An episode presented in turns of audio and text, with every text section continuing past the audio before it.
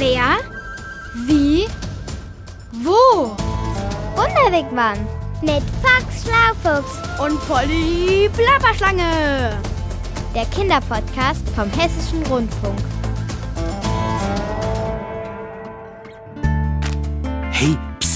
Hier ist Fox Schlaufuchs. Polly Plapperschlange und ich sind diesmal mit dem Wunderwigwam in der Wetterau mitten in Hessen gelandet, sind ganz früh aufgestanden, haben die Ferngläser geschnappt und uns noch vor Sonnenaufgang auf die Socken gemacht. Hier gibt's nämlich viele tolle Vögel zu beobachten. Komm doch mit!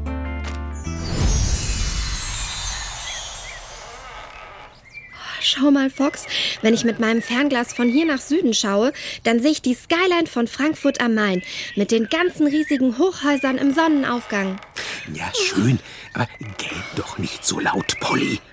Warum denn nicht? Weil sonst die ganzen Vögel da draußen wegfliegen. Die sind sehr störungsempfindlich und ich will sie doch beobachten. Willst du dir welche zum Mittagessen aussuchen? Nein, Polly, ich esse zwar gern mal einen Vogel, schließlich bin ich ja ein Fuchs. Wir Schlangen mögen Vögel auch manchmal sehr gern. Ja, aber heute sind wir doch hier, In aller Herrgottsfrühe in diesem Sumpfgebiet in der Wetterau.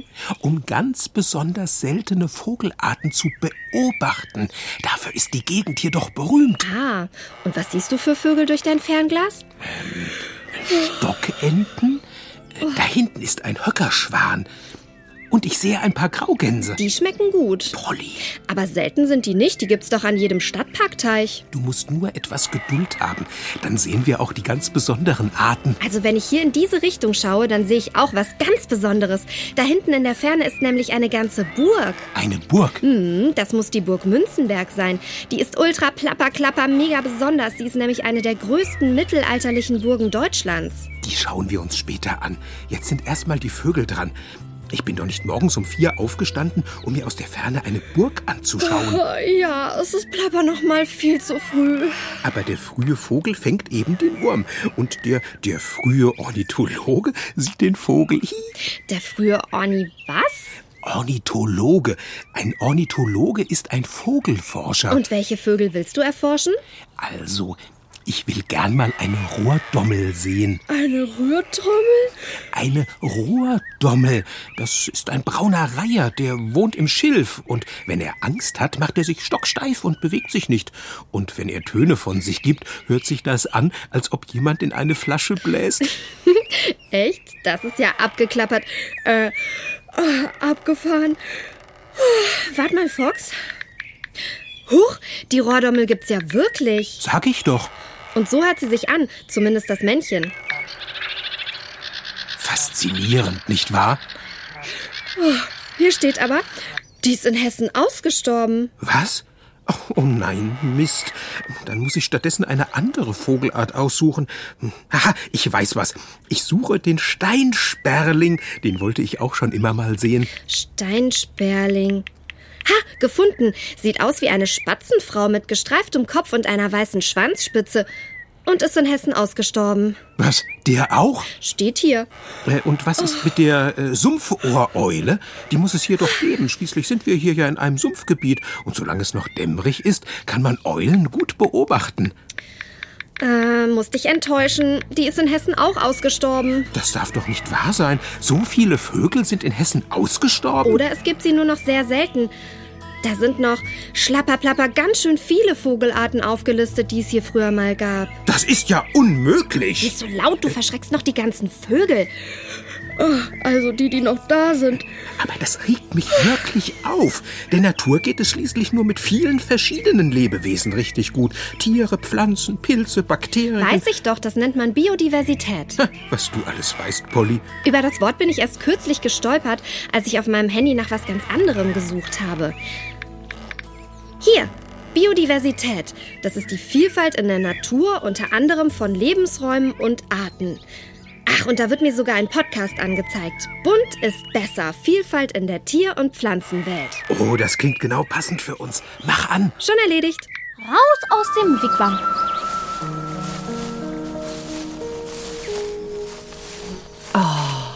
Was ist denn das für eine schöne Sommerwiese? Ah, Da möchte man sich am liebsten gleich zum Picknick niederlassen. Aber schön vorsichtig sein. Auf so einer Wiese wimmelt es von Tieren. Grashüpfer, Marienkäfer, Regenwürmer. Und es gibt hier natürlich jede Menge Pflanzen. Gänseblümchen, Löwenzahn, Mohnblumen. Blumen sind ja auch wichtig für die Bienen. Eine Blumenwiese bietet vielen verschiedenen Arten von Tieren und Pflanzen einen Lebensraum. Alle sind perfekt aneinander angepasst und auch voneinander abhängig. Sie können ohne die anderen nicht leben und auch nicht überleben. Zusammen bilden sie eine Lebensgemeinschaft, ein sogenanntes Ökosystem. Es gibt auf jeden Fall ganz viele Wechselwirkungen zwischen Arten, sagt Thomas Hickler. Er ist Professor für Biogeographie, einer Wissenschaft, die die Verbreitung von Lebewesen auf der Erde untersucht. Thomas Hickler forscht also über die Artenvielfalt und wie alles miteinander zusammenhängt. Die einen essen die anderen, Wespen essen Milben und Fliegen und werden dann wieder von Hornissen beispielsweise gegessen. Insekten bestäuben Pflanzen, was sehr wichtig ist. Und es gibt eben sehr komplexe Wechselwirkungen zwischen Arten in Ökosystemen. Es ist auch eigentlich wichtig, dass sich die Tiere untereinander aufessen. Zum Beispiel gäbe es jetzt keine Würmer mehr, hätte der Vogel kein Essen mehr und so geht es auch immer weiter. Und Marienkäfer, die fressen ja auch Blattläuse. Das ist auch gut, sonst würden die alles auffressen. Doch leider gibt es solche bunten Blumenwiesen bei uns kaum noch. Und damit fehlt es auch an Lebensraum für viele Tier- und Pflanzenarten. Und das ist nur ein Beispiel. Auf der ganzen Erde ist die Artenvielfalt bedroht, weil Menschen immer mehr in Ökosysteme wie Wiesen, Wälder, Flüsse oder Meere eingreifen. Deshalb können sie nicht mehr wie von der Natur vorgesehen funktionieren. Global schätzt man, dass eine Million von acht Millionen Tier- und Pflanzenarten vom Aussterben bedroht ist. In Deutschland sind ungefähr 30 Prozent der Arten gefährdet. Das heißt, jede dritte also ich weiß so viel, dass Koalas und Pandas auch vom Aussterben bedroht sind, weil die Eukalyptuswälder abgepflanzt werden, um da Gebäude hinzubauen. Deswegen werden sehr viele Tiere aussterben, aber auch die Pflanzen. Eisbären sind bedroht, weil das ganze Eis abschmilzt, weil die Luft wärmer wird. Orangutans sind auch vom Aussterben bedroht, denn es werden so viele Bäume gefällt, dass sie halt nicht mehr in Wälden so gut leben können. Höchstwahrscheinlich sind in den letzten 65 Millionen Jahren niemals so viele Arten so schnell ausgestorben wie jetzt durch uns Menschen. Das Artenaussterben hat es in der Erdgeschichte immer schon gegeben. Bekannt ist das Beispiel die Dinosaurier. Wären sie nicht ausgestorben, könnte es uns Menschen gar nicht geben. Denn in einem Ökosystem mit Dinos hätten wir uns nicht entwickeln können. Doch das durch den Menschen in jüngster Zeit verursachte Artensterben ist beispiellos. Überall kann man es sehen. Früher, wo ich in den Kindergarten ging, da war so ein großes Feld daneben und da waren immer richtig viele Pflanzen und Blumen und so weiter. Und jetzt, wenn ich meine Schwester manchmal da abhole, ist gar nichts und es gibt gar keine Pflanzen so mehr. Es ist klar, dass unsere Wiesen grüner werden und weniger farbenfroh, weil sie eben auch eher artenarm geworden sind. Sie werden gedüngt und einige stark wachsende Gräser dominieren dann. Und dadurch verlieren wir nicht nur Blütenpflanzen, sondern auch eine Vielfalt an Insekten. Einfach nur Rasen ist halt nicht gut. Und wo sollen jetzt zum Beispiel Bienen bestäuben? Wo sollen dann Marienkäfer leben? Und halt nur Rasen wäre dann einfach nicht gut für das ganze Ökosystem. Das habt ihr natürlich schon längst gemerkt. Noch vor einiger Zeit haben Kinder Wiesen bunt und voller Blumen gemalt. Heute malt ihr sie oft einfach nur grün. Das haben wissenschaftliche Untersuchungen gezeigt.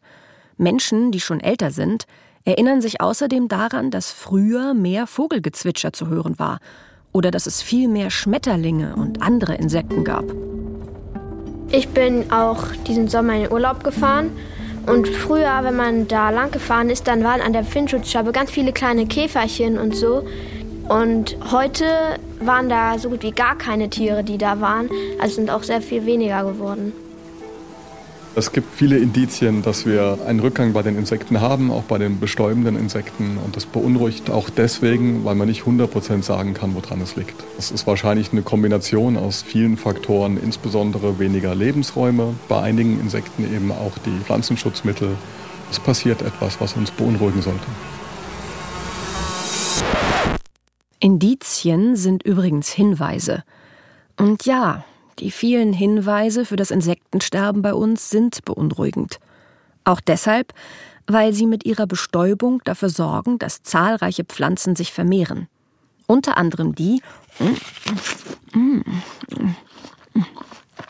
die, die wir Menschen für unsere gesunde Ernährung benötigen.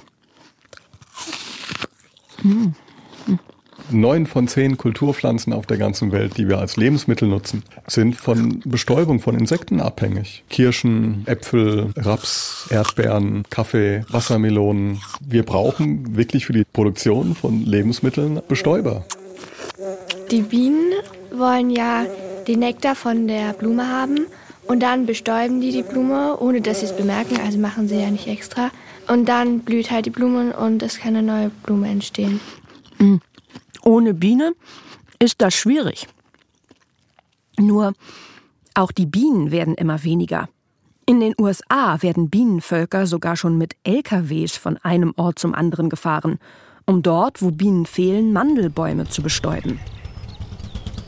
Dabei setzt besonders die moderne Landwirtschaft den Insekten und der Artenvielfalt zu. Hecken, Sträucher und Wildblumen zwischen kleinen Äckern wurden über viele Jahre gerodet. So sollten große Ackerflächen entstehen, auf denen die Traktoren ungehindert ihre langen Bahnen ziehen können. Hinzu kommt, dass auf diesen riesigen Äckern immer nur eine einzige Pflanzenart angebaut wird. Ein Beispiel ist, wenn bei uns der Raps blüht, dann ist das für die Bienen total klasse. Aber die brauchen ja auch vorher und nachher was zu essen. Deswegen ist es am besten, wenn ich eine Landschaft habe, wo ich viele verschiedene Blütenpflanzen habe und einige blühen ein bisschen früher, andere ein bisschen später, sodass es eben für die Bestäuber immer etwas Nektar gibt. Und wenn wir eben immer mehr Flächen haben, wo nur eine Pflanzenart wächst, dann ist das ein Problem für die bestäubenden Insekten und dann eben irgendwann auch für die ganzen Pflanzen, die von der Bestäubung abhängen. Ein moderner Acker ist also kein funktionierendes Ökosystem mehr genauso wenig wie eine Wiese, die nur aus Gras besteht, oder ein Wald mit nur einer Baumsorte. Zum Beispiel kommt es in einem Wald, wo nur eine Baumart, nur Fichten wachsen, eher zu einem Ausbruch an Schädlingen, Borkenkäfer, die sich dann massiv vermehren können zum Beispiel und diesen Wald dann eben auch sehr schnell platt machen können. In einem Mischwald, wo es verschiedene Arten gibt, passiert das nicht so schnell. Ich glaube, dass eher ein Waldgut wäre, wo ganz viele sind. Wenn dann halt mal ein Baum oder mehrere halt eine Sorte stirbt, dass es dann halt auch noch andere gibt, die da nicht auch automatisch sterben. In vielen Regionen werden mittlerweile Wälder mit verschiedenen Baumsorten bepflanzt. So einfach ist die Lösung. Und auch für die Ackerflächen könnte man was tun. Zum Beispiel auf den großflächigen Einsatz von Pestiziden zu verzichten. Also Giften, die die Schädlinge, aber auch Nützlinge wie die Insekten töten. Thomas Hickler hatte einen Tipp. Also es gibt Studien, die zeigen, wenn ich viele Spinnen auf dem Acker habe, was ich auch auf verschiedene Arten und Weisen fördern kann, dann habe ich natürlich weniger Schadinsekten. Klar, weil die von den Spinnen aufgefressen werden. So ist das von der Natur vorgesehen und klappt übrigens auch in unseren Gärten oder auf Balkonen. Wenn du das nächste Mal da eine Spinne siehst, lass sie einfach dort. Du wirst schnell sehen. In ihrem Netz hängen zum Beispiel Stechmücken, die sonst ins Haus gekommen wären. Und es gibt weitere gute Nachrichten. Nicht nur in der Landwirtschaft, in der es immer mehr Biobauernhöfe gibt. Auch Flusslandschaften werden wieder renaturiert, also in ihren früheren Zustand zurückversetzt. Das schafft Lebensraum für viele Arten und senkt die Gefahr von Hochwasser. Und das habe ich ja schon erwähnt. Es werden wieder mehr Mischwälder angelegt. Ich war auch mit meinem Opa auf so einer Baumpflanzaktion.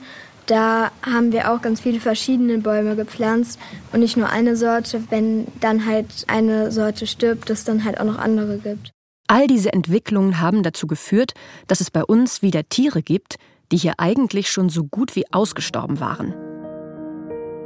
Wir haben wieder mehr Wildkatzen, wir haben mehr Luchse, wir haben wieder Adler. Adler und viele große Greifvögel waren teilweise fast ausgestorben, weil wir noch viel schlimmere Umweltgifte benutzt haben, die dann sich gerade in den Raubvögeln angesammelt haben und dazu geführt haben, dass die krank wurden oder starben oder dass die Eierschale zu dünn wurde. Und es gibt auch viele Beispiele, dass dort, wo wir gezielten Naturschutz betreiben, auch beim Storch beispielsweise, wir durchaus Erfolg haben. Für den Artenschutz kann also viel getan werden. Mit großem Erfolg. Entscheidend ist natürlich auch, was die Politiker für Vorschriften machen. Es kann aber auch jeder Einzelne durch sein Verhalten etwas beitragen. Damit anzufangen ist eigentlich ganz einfach. Denn Thomas Hickler weiß, das Wichtige ist doch erstmal die Vielfalt kennenzulernen. Also einfach rausgehen und die Augen aufmachen, sodass man einfach mehr über die Natur lernt. Was ist das überhaupt für ein Schmetterling? Was ist das für eine Pflanze? Das ist auch ganz, ganz wichtig. Man kann nur schützen, was man kennt. Also, je nach Jahreszeit einfach Sandalen oder Gummistiefel anziehen und einfach mal rausgehen in die Natur. Hören, wie sie klingt und schauen, was sie uns alles schenkt mit all ihrer Vielfalt. Rein in den Wigwam. Ja, es ist echt unmöglich. Die Vielfalt der Tiere und der Pflanzen. Und der Pilze und der Bakterien. Die leidet darunter, dass die Menschen die Natur so sehr verändern. Die meinen, dass sie so ihre Interessen und ihre Wünsche befriedigen können. Und am Ende geht alles in genau die andere Richtung. Und hier in der Wetterau gibt es solche Probleme bestimmt auch. Hier sind so viele Felder und es gibt keine Steinsperlinge mehr und Rohrdommeln auch nicht. Dann sollten wir etwas dagegen tun. Äh, und was? Wir könnten einem Naturschutzverein beitreten. Gute Idee. Wir könnten aber auch weiter Vögel beobachten, und zwar ganz regelmäßig. Und dann? Ja, dann sehen wir, welche Arten seltener werden. Oder wir haben Glück und ich entdecke die Rohrdommel in Hessen wieder. Oder den Steinsperling. Äh, Störche gibt's doch auch wieder mehr, hat Thomas Hickler eben erzählt. Stimmt. Und ein Storch ist doch schwarz-weiß, mit langen Beinen und einem roten Schnabel. Wenn es ein heimischer Weißstorch ist, dann ja. Fox, dann steht da vorne gerade ein Storch im Schilf. Lass mich mal durchs Fernglas sehen. Stimmt. Ui. Du, den beobachten wir jetzt in aller Ruhe. Und danach besichtigen wir noch die Burg Münzenberg. Na klar, versprochen ist schließlich versprochen. Und damit machen wir jetzt Schluss für heute. Hau. Aber ich hätte da noch was. Polly. Na gut, genug geplappert. Ich bin fort. Bis zum nächsten Ort. Genau. Ciao mit Hau. Das war der Wunderwegwam Kinderpodcast Mit Box Schlaufuchs und Polly Plapperschlange. Vom Hessischen Rundfunk. Diesmal von Nils Kaiser. Du musst wohl immer das letzte Wort haben, Polly. Schlapperplapper, du sagst es, Foxy. Ciao.